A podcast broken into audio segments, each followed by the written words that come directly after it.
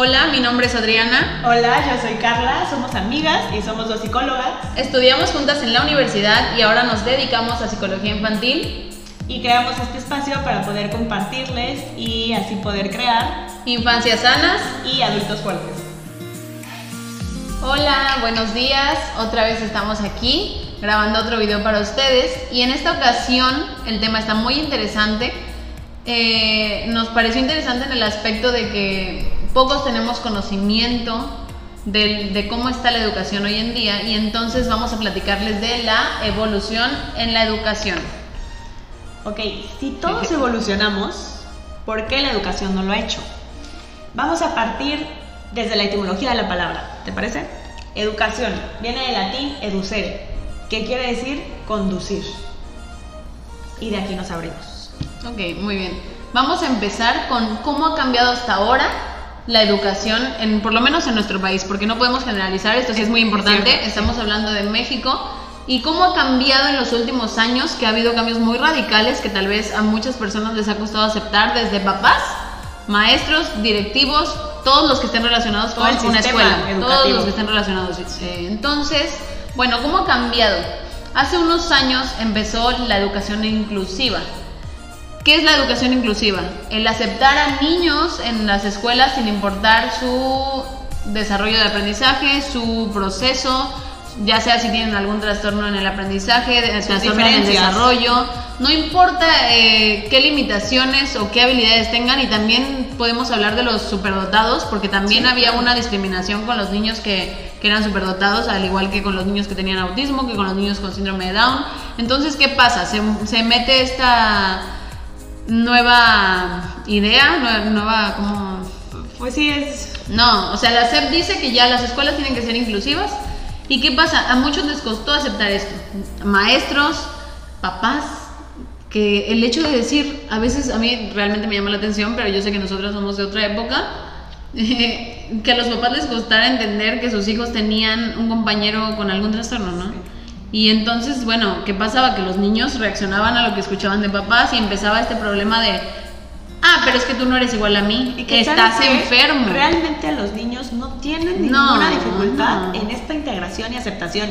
Es cuando aprendido de casa tienen estas reacciones pero realmente ellos no tienen ninguna dificultad por integrar a sus compañeros. Ahora, yo por ejemplo sí conozco algunas escuelas aquí en Veracruz que desde tiempos remotos, antes de que se diera esta especificación en la SEP, eh, ya aceptaban niños con necesidades educativas especiales y que los niños que crecían en esas escuelas, que desde preescolar iban con niños con autismo, con algunas dificultades, los aceptaban perfectamente y para ellos ya era normal tener un compañero, cuando nosotros nos vamos enterando ya grandes que en estas escuelas ya existía esto, es como, ah, yo ya sabía, yo tenía una amiga que tenía autismo y súper linda, siempre nos llevamos bien con ella y también es como que el papel que llevan los maestros y que llevan los papás, ¿no? Porque al final los niños, como dices, eh, reflejan pues lo que están observando de, sus guías, que al final pues es parecido a lo que dijiste, ¿no? Las personas que eduquen a los niños, ya sea en la escuela o en casa,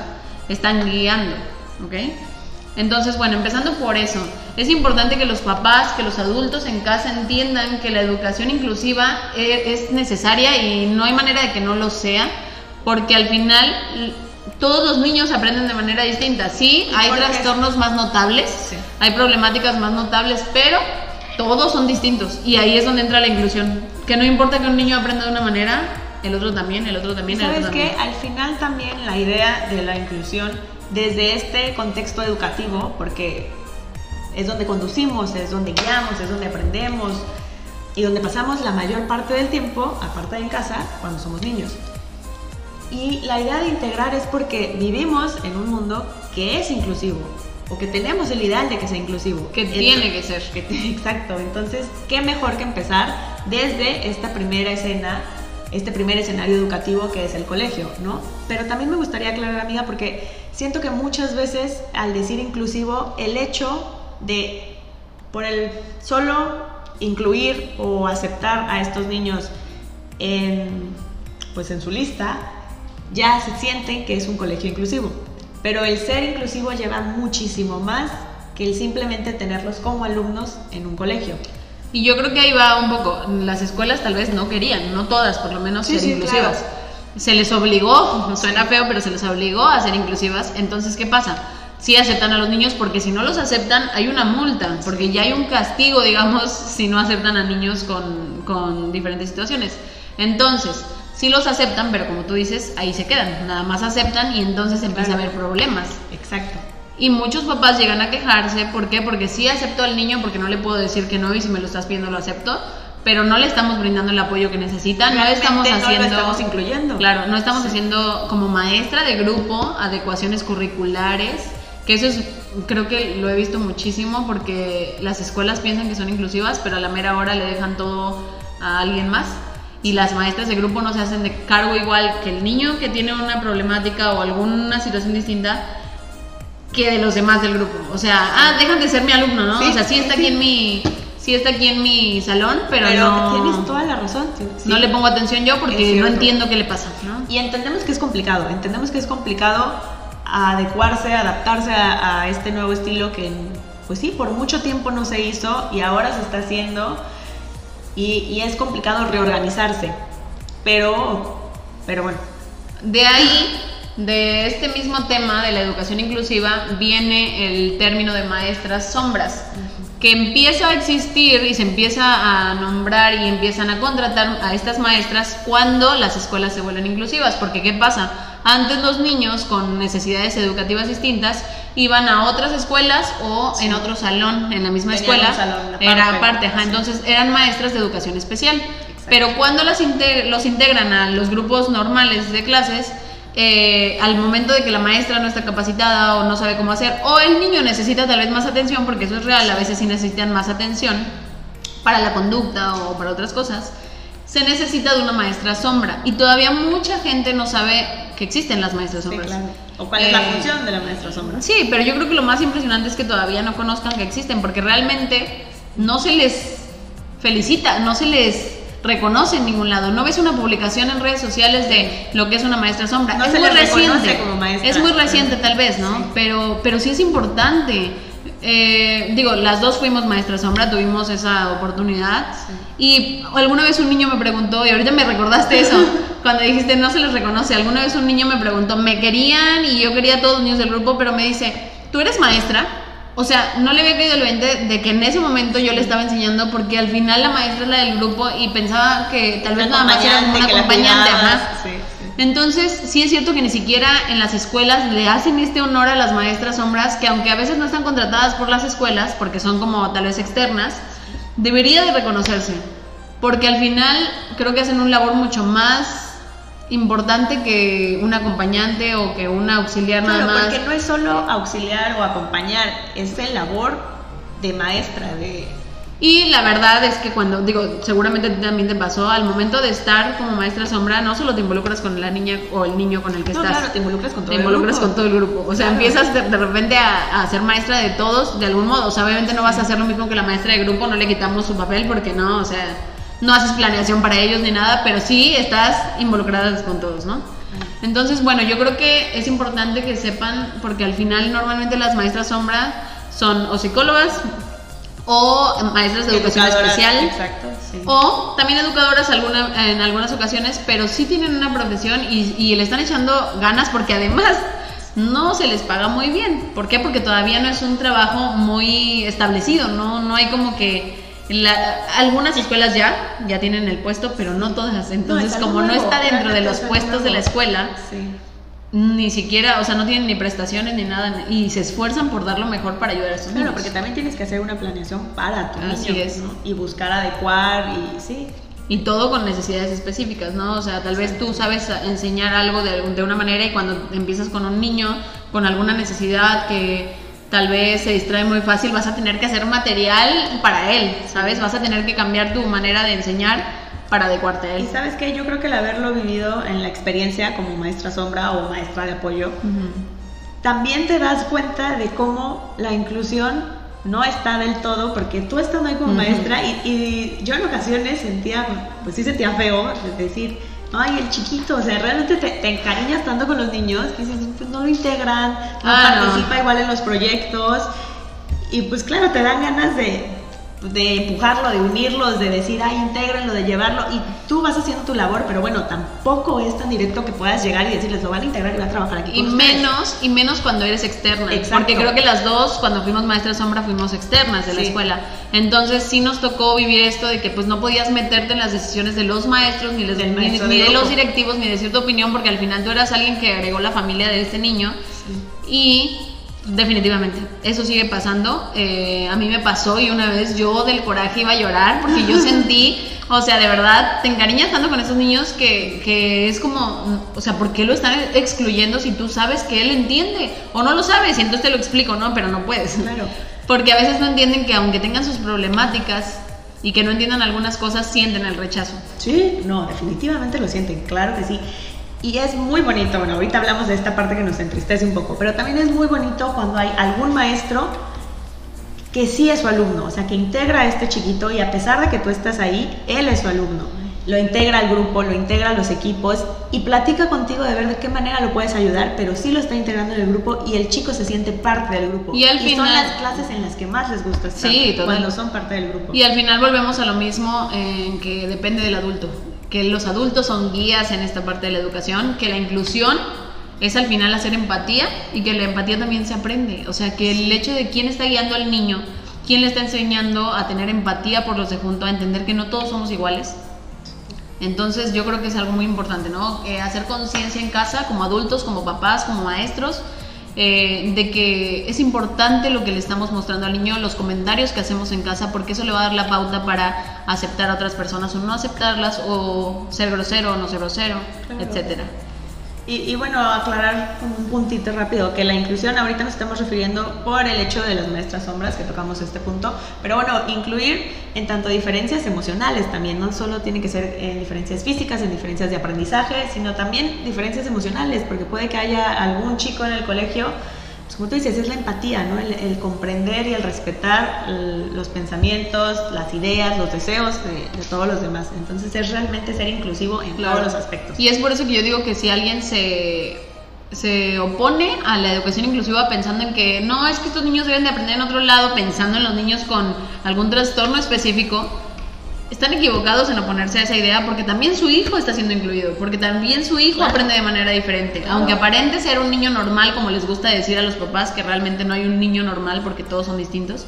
Pero eh, es importante que entendamos eso. El hecho de hacer una educación inclusiva también tiene que ver con que los maestros vayan aceptando que todos los niños aprenden de manera distinta, que es un trabajo que se va a llevar y se va a observar durante los años para ver una mejoría. Creo que acabas de decir un punto súper, súper importante, amiga. Eso finalmente yo describiría que es la educación inclusiva. A veces nos podemos confundir un poco en metiendo en este término a los niños con necesidades diferentes o necesidades especiales.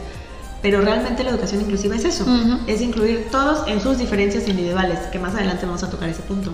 Y pues siguiendo con esto, con este punto que dijimos de qué ha cambiado en la educación en estos últimos años, eh, el último punto que me gustaría tocar es la educación tradicional ya no es funcional. Ya no es funcional. Ya no es funcional porque nos estamos dando cuenta que los niños ya no, bueno, más bien nunca han sido, o sea, por la edad, por su madurez cerebral, por muchas cosas que podemos encontrar información de sobra ya en internet, que yo creo que eso es la maravilla de hoy en día. Siempre ha estado ahí, pero no teníamos la información. Y bueno, hay actualizaciones de la ciencia, obviamente.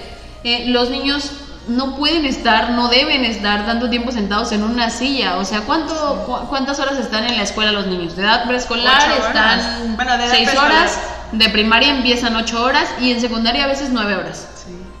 Son nueve horas, ocho horas, seis horas de estar sentados, o así era la escuela tradicional, de estar sentados en una banca viendo al profesor, escuchando, teniendo que poner atención y, teniendo que aguantar estar quietos todo el día porque si no es que se porta mal, es que no aguanta, es que da, y sin participar, ¿no? E, esta educación de la que tú hablas era una donde tenías que estar atento sin participar realmente. Tú solamente escuchabas, pero no había una participación y no había una integración, no se involucraba el alumno Así es. en el aprendizaje. Así es. O no había esto de material vivencial que los niños pudieran tener para observar este concepto. Por ejemplo, eh, con la educación Montessori me tocó ver que los niños las fracciones, y a mí se me hizo maravilloso, porque yo me acuerdo que cuando yo estaba en primaria, las fracciones eran como que, ¿qué es? O sea, hasta que las aprendí. Pero cuando veo el material Montessori, que son las fracciones literal, los pedazos de fracciones para que entiendas cómo se dice la fracción y cómo la acomodas y O sea, que entiendas por qué O sea, se está los niños agarran y al Sí. ver la fracción, agarran los, los rectángulos y van en el entero acomodando los rectángulos para poder ver cuánto. ¿Qué le pasó a Ajá. cantidad y cómo es que se dividió? En cuánto se divide el entero. Y, y eso te lleva a comprender qué es una división. Claro, y Montessori existe desde hace muchísimos años, pero a mucha gente le, tocó- le, le, mm, costó aceptar esta idea. Criticaron muchos maestros a Montessori porque, bueno, en ese momento no lo entendían y es válido, no los estamos criticando. Pero hoy en día, a pesar de que es una... eh, eh, María Montessori tiene años que dijo sus teorías, que las escribió, que habló sobre ello, hoy en día las escuelas están metiendo el Montessori a, sus- a, sus, a su educación, a su método de aprendizaje. ¿Por qué? Porque se dan cuenta de que los niños aprenden de mejor manera, no importa la edad que tengan, porque es importante eso. A veces piensan en Montessori como los primeros Para años, ¿no? Pero no importa la edad que tengan, los niños siguen pidiendo lo vivencial, el comprender las cosas con material. Exacto. No nada más con escribirlo en el pizarrón y que los niños copien y les expliques 20 veces lo Porque mismo. eso los lleva a integrar el conocimiento. Exacto. Cuando de entrada es que se involucren, que involucren a los niños en el aprendizaje, que ellos actúen, que ellos hagan, que ellos experimenten, que sea vivencial. Y cuando es vivencial, integran realmente el aprendizaje y ya no es un aprendizaje por memoria, ya no es un aprendizaje para el examen, sino realmente hay un aprendizaje. Sí, y- realmente se maravillan porque cuando se dan cuenta de que no nada más es escribir números porque sí y entienden el por qué, hasta es como, wow, lo comprendí, ahora sí, estoy claro. maravillado con eso y no lo ven como el, ah, ya aprendí esto en la escuela, o sea, no, Es lo ven como algo nuevo que les va a servir para muchas cosas, desde las decenas y las unidades, el hecho de hacerlo con material, yo me acuerdo que cuando a mí me lo enseñaron no fue así, pero ahora el material mucho que tienen, sí, sí, sí, sí. Exacto. Ahora que tienen el material y entonces se dan cuenta de por qué las centenas se llaman, o sea, centenas, porque son 10 decenas y que las unidades, o sea, todo, todo, todo, todo, el verlo ellos y poderlo juntar y desarmar y todo, eh, les, les ayuda mucho a comprender. Y ahí nos damos cuenta también, y por- justo creo que los temas que más me llamaron la atención fueron las matemáticas. ¿Por qué? Porque al final eh, otras materias pues se hacen vivenciales o más bien son cosas de la vida cotidiana, pero con las matemáticas pasa mucho con los niños que no entienden cuándo van a ¿Cómo- usar cómo eso. la aplican, ¿no? ¿no? ¿Cómo aplicarlo? Entonces, eh, muchas veces está esta idea de que las matemáticas son difíciles, que eso solo lo hacen los niños inteligentes. Pero cuando les enseñas con material vivencial, con algo que ellos demuestran, que ellos eh, observan cómo funciona, ellos entienden que eso no es difícil, o sea, lo ven como un, igual que un rompecabezas, igual que una actividad de otra cosa, de lógica, un juego. Entonces, se quita la idea de que las matemáticas solo son para unas personas, que realmente todos los niños pueden entender Tienen- las matemáticas. tienen la capacidad de- Todos tienen la capacidad, a sus tiempos, pero todos. Y entonces, bueno, eh, muchos más ejemplos podemos dar de la escuela tradicional. También esta, estas ideas que había de que los maestros tenían que ser los que mandaban. Más adelante vamos a hablar de los maestros, pero sí, es cierto que les está costando mucho porque al final a los maestros que estudiaron en la escuela normal les enseñaron otras Sí, ideas. sí, sí, claro, y, y entendemos esta parte y, y como en todo es difícil a veces adaptarnos a, a los cambios que la vida nos va pidiendo. Y, y ahora que decías esto, pues, bueno, no creo que no hemos llegado a esta parte, pero, pero, pero sí me gustaría mencionar que también a los maestros les está costando mucho el hecho de no, de dejar a los niños hacer las cosas por ellos solos.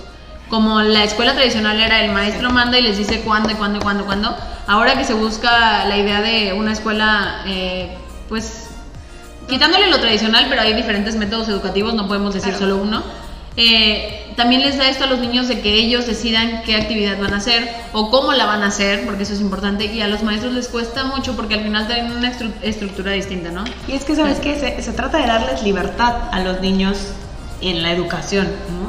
De que la educación y nosotros como guías y como la palabra lo, lo mencionamos en un principio, que es el conducir, pues que sea eso, que seamos conductos, que la educación sea bidireccional, o sea, que tanto el niño aprenda del maestro como el maestro se, permi- se permita aprender de- del niño. Y bueno, yo creo que aquí podríamos entrar a la siguiente pregunta. Sí. ¿Qué es lo que necesitan los niños de sus maestros? ¿No? Entonces, bueno, puedes empezar con eso, ¿no? El hecho de que aprendemos los dos, o sea, ya sea el maestro y el niño. Todos estamos aprendiendo. que sea, que sea una educación bidireccional. Y esto lo necesitan los niños, pero yo creo que también puede ser algo que los maestros lo puedan utilizar a su favor, lo veremos más adelante, pero bueno, enfocados a los niños sí. Que se les permita involucrarse en su educación, que se les permita pensar con libertad y participar. Yo creo que a veces los maestros sienten miedo de perder el control. Es como los papás, igual. Exactamente. Si toman estas actitudes, pero no se trata de quitarle eh, el respeto al profesor, de que él es el guía, pero se trata de convertirse en un guía de no ser simplemente la persona que les va a enseñar. Es que más bien están sentados. no es ser la autoridad, es convertirse en un guía, porque una persona que guía no, no, no tiene por qué tener más autoridad que el otro, o sea, está guiando, está acompañando al niño en su proceso. ¿Y qué pasa? Los niños, por ejemplo, eh, cuando ven que el maestro les, los está tratando bien, los está guiando por el camino, les está enseñando y, les, y sí les, los está acompañando en cada aprendizaje, pero sin una exigencia eh, muy alta, los niños respetan más al maestro. Ah, Cuando los maestros traen esto de la autoridad excesiva, de decir, eh, no, me tienes que obedecer porque sí y ya, y no te explico por qué no tienes razón, y es, entiende, entiende, entiende, entiende, entiende, entiende, los niños tratan mal a los maestros. Son los niños que a veces corren por todo el salón, que hacen travesuras cuando el maestro les dice algo, y que, no lo escuchan. ¿Por qué? Porque están enojados, porque no, no, están acompañándolos en su aprendizaje. Y que podrían decir que son niños que tienen conflictos con la autoridad, con las figuras de autoridad. Pero realmente es esto que tú dices. ¿Y sabes por qué yo creo que los niños respetan más a estos profesores? Porque les están dando respuestas buscan en ellos el aprendizaje, saben que ellos, que estos maestros les pueden compartir algo que ellos todavía no conocen o se sienten con toda la confianza y libertad de compartir sus ideas y es una complicidad, por eso los respetan realmente más. Así es. Entonces, bueno, eso pues sería un punto, esto de la, bueno, la autoridad, que al final no hay alguien más, más alto en el salón, o sea, no alguien que tenga más autoridad en el salón, que los niños y el maestro tienen la misma importancia, que va a ser igual de importante la opinión del maestro que la, la opinión de los niños. Luego, esto que decías, los dos aprenden de cada uno. El maestro, que vale la pena tener, va a aceptar el aprendizaje que le dan los niños. Cuando cometa un error, va a decir, wow, el niño me acaba de enseñar. Entonces va a ser valioso para él. Y esto no quita que cuando ustedes como profesores también identifiquen algo en lo que orientar al niño, o sea, no quiere decir que vayan a aceptar todo. no, bueno, eso, eso es guiar. Exactamente. Pero bueno, aclarándolo para que no sientan este miedo de les voy a dar toda la libertad y yo voy a perder. No, no, no, no, se trata de eso. Exacto. Es el guiar, como tú dices, en, los momentos de impulsar y en los momentos de, corregir un poco. Sí. Y bueno, otra cosa sería la pasión con la que lo hacen. Yo cuando planeábamos este tema del video me vino a la mente una maestra específicamente esa maestra, porque al final nosotras crecimos con educación tradicional. Y en secundaria normalmente los maestros ya son más como...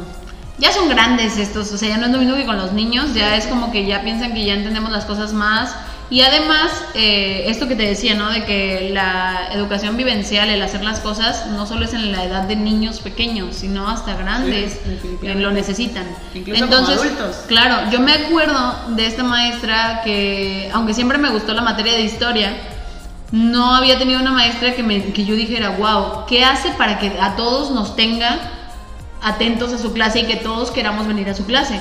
Porque era muy curioso porque yo tenía pues, diferentes maestros, obviamente, de cada materia. Y esta maestra hacía que todos estuviéramos ahí y que hasta el más travieso de secundaria o el más mal, malo de así que hacía muchas cosas de que se escapaba de la clase y todo.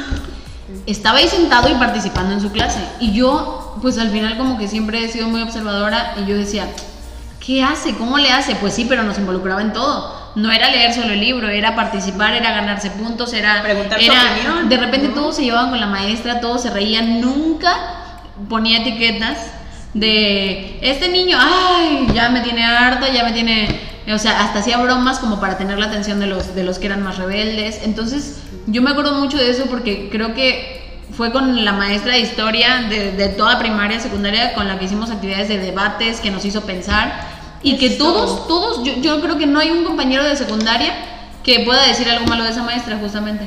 Y eso que había varios compañeros que tenían problemas con casi todos los maestros. Entonces yo me puse a pensar en eso porque cuando alguien lo hace con pasión, los alumnos también lo sienten. Y ella sentía una pasión por la historia que se notaba enseguida. Hablaba de la historia como, o sea, te contaba un libro y ella lo contaba, no te lo leía. Te decía lo que a ella le gustaba de la historia, lo que era mentira, lo que era verdad, lo que le apasionaba. Entonces nosotros lo sentíamos y era como, wow, nos están contando una historia realmente, no nos están viniendo a, leer un libro de la SEP de nada más y decirnos lo que dice el libro y punto. Y a responder preguntas que no entendemos, ¿no? Entonces yo creo que sí es importante la pasión que hacen sentir los maestros en sus alumnos. Totalmente. Y yo creo que eso dentro del, sistema educativo que tenemos en México es un poquito de lo que falla en el sentido de que no todos los profesores tienen el privilegio, podría ser un privilegio en estos momentos en nuestro país, de enseñar materias que realmente los apasionen, como tú dices, esta maestra que, que evidentemente la historia era algo que le interesaba o lo estudió o lo ha estudiado, pero se lo transmitía con pasión. Yo también tuve una maestra de filosofía que, bueno, filosofía era su vida y se notaba. Y es muy diferente cuando un profesor te enseña algo de lo que él cree, de lo que él disfruta, a cuando es alguien que, bueno, te tengo que dar esta materia y, y, es mi material y de aquí lo hago y podrán hacer maravillas con eso, pero no viene de esta pasión. Y yo creo que va más allá por ejemplo, en universidad secundaria, que los maestros son de materias de, no sé, gramática, filosofía, como decías, eh, ciencias naturales en ocasiones, química, etc. Eh, a veces las personas que nos dan estas materias no quieren ser maestros. O sea, olvídate de que, de que les, realmente les apasione. Aquí la cosa es que no estudiaron para ser maestros. Y aquí en México creo que nos falla un poco esto de permitir que todos los que tengan una profesión sean maestros yo creo que les hace falta algo. ¿Por qué? Porque llega alguien que estudió química y entonces te quiere dar la materia de química. Pero a ver, estudió para estar en un laboratorio, no sabe lo que es hacerse cargo de unos adolescentes. Claro, también lleva vocación, ¿no? Es necesario. Es muy diferente el saber todo de química que llegar a enseñar. O sea, es muy diferente saber todo de, no sé, ser un ingeniero en algo y de repente se, quedarse sin trabajo y llegar a una escuela secundaria y decir quiero ser maestro de matemáticas, totalmente diferente. Claro, y que si tienes la vocación, porque puedes ser un ingeniero y tener la vocación de ser maestro. Y sí, total, hay gente así. Está padrísimo esa Pero creo que las escuelas necesitan pedir algo, o sea, pedir. se necesita algo, un estudio después de esta carrera. Y por ejemplo, en las universidades nos pasa porque no sé si te acuerdas que nos tocó irnos al extranjero de intercambio y allá los maestros necesitaban demostrar que se habían dedicado a eso que iban a enseñar. Exacto. Y aquí en nuestra universidad. Y se la diferencia. No pasó. o sea, no pasaba. Y, entraba un. Era psicóloga y entonces la metían a dar la materia de lo que sea, del tema que sea, de la corriente que sea, con tal de que tuviera una materia ese semestre. Entonces, eso sí, pues ahora sí que no nos ayuda. Pero bueno, en esta parte de, de, qué necesitan los niños de los maestros, ¿no? Eh, cualquier duda que tengan, nosotros también esto lo hacemos con la intención de llegar a maestros, de llegar a papás para encontrar una mejor educación para sus hijos, la mejor propuesta educativa. Y pues ahora, obviamente entendemos que también hay retos para los maestros, que todo esto que estamos diciendo, los cambios y las ideas que van cambiando, porque nosotros las tuvimos, sentimos la diferencia de nuestra educación ahora, son retos, para los maestros, porque estos maestros que hoy en día están en clase, dando clase, son maestros que vienen de la educación tradicional. Ellos aprendieron en una normal de educación tradicional. Entonces, ellos están cargando con todo este cambio y la SEP no les está dando la capacitación adecuada. Los maestros a veces acuden a, especialistas de la salud emocional, de la salud mental, para preguntar cómo trabajar con los niños con necesidades educativas especiales, emocionales o de aprendizaje porque no tienen las herramientas, no se les enseñó. Y lo ideal sería que recibieran esta capacitación. Entendemos que es un nuevo reto, pero bueno, nosotras estamos en toda la discusión en lo que les podamos ayudar, como hay muchísimos artículos, muchísimas entrevistas, muchísimos profesionales también, profesionistas, a los que uno se puede acercar y además como para, resolver estas dudas. Claro, para entender realmente cómo funcionan los niños. ¿Por qué hay tantos cambios? Tal vez los maestros dicen, ¿por qué hay tantos cambios? No entiendo. Bueno, te explicamos por qué los cambios, qué pasa en el cerebro de un niño a la edad que tú estás dando clases y cómo podemos ayudarlos para que puedan entender a los niños y así dar una mejor educación y que ellos también se sientan más tranquilos. Totalmente, amiga, sí. Pues creo que eso sería todo por, por ahora. Este tema nos da para muchísimo más, pero bueno, nos, nos vamos a despedir. Luego hablaremos más de este tema. Esperemos que les guste y cualquier duda, de verdad, maestros, papás, eh, pueden escribirnos por redes sociales, dejarnos sus comentarios. Esperamos que les sirva la información que les dimos. Y pues nos vemos pronto. Nos pueden seguir en redes sociales. En Instagram estamos como didáctico-ver. Y en Facebook como didáctico ver. Y bueno, muchas gracias por vernos otra vez.